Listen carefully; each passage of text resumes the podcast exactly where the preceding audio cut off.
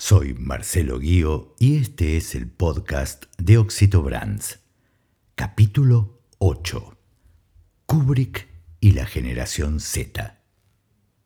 Hace poco tiempo vi nuevamente, creo que por décima vez, la icónica 2001 Una Odisea Espacial de Stanley Kubrick, una película clave en múltiples aspectos que ya ha cumplido más de 50 años desde su estreno.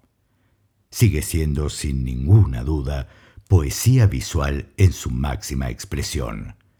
Cada fotograma es una obra de arte que integra épocas y estilos diferentes con una visión futurista que vuelve a los espacios reconocibles a la vez que oníricos. Lo interesante, desde una perspectiva del presente, es decir, desde hoy, radica en nuestra cada vez más creciente incapacidad de seguir una narrativa lenta. Mm, uno ve la película hoy y siente que hay algo que no está muy bien para los tiempos que corren. Un ritmo que mis hijos, generación Z, directamente evitan y al que deciden, convencidos, no subirse o peor aún, ignorar.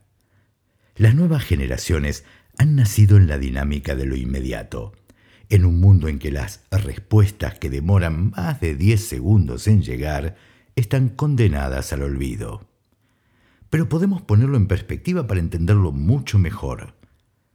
Siete milenios pasaron desde la creación de la rueda hasta la fabricación del primer automóvil Ford. Solo 60 años desde el primer vuelo de los hermanos Wright hasta la llegada del hombre a la luna. Y casi 40 años bastaron desde ese primer vuelo para que un vehículo no tripulado llegara a Marte y desde allí transmitiera imágenes y hasta tuiteara. La humanidad nunca dio antes saltos tan significativos en su evolución como en los últimos dos siglos. Y en esta dinámica de cambio, ¿estamos preparados para entender el presente e imaginar el futuro? Vivimos tiempos en los que el tiempo ya no es medida y las distancias físicas han desaparecido dentro del dichoso océano digital.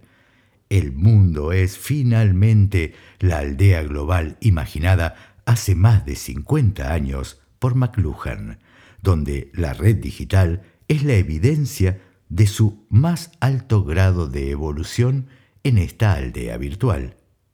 Un mundo dinámico en el que los intangibles se han vuelto moneda fuerte y el ecosistema digital se ha naturalizado en nuestra vida cotidiana. Esta era va dejando progresivamente atrás los commodities. Desde la perspectiva del branding, el valor ya no reside únicamente en el producto y la empresa.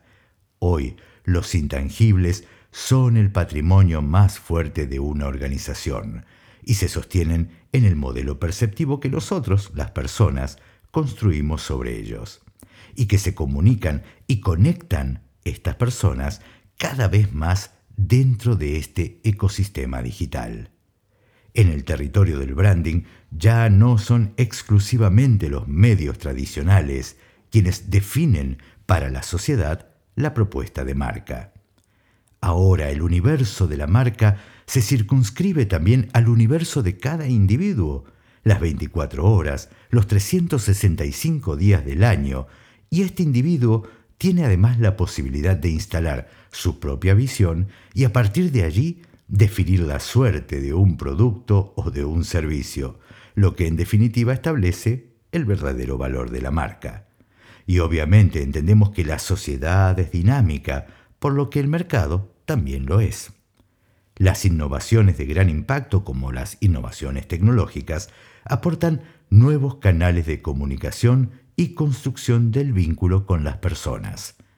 Es en este espacio dinámico donde las audiencias también evolucionan y donde debemos desarrollar estrategias integradoras enfocadas en facilitar el vínculo con las personas para poder mantener a nuestra marca en el top of mind y también en el top of heart.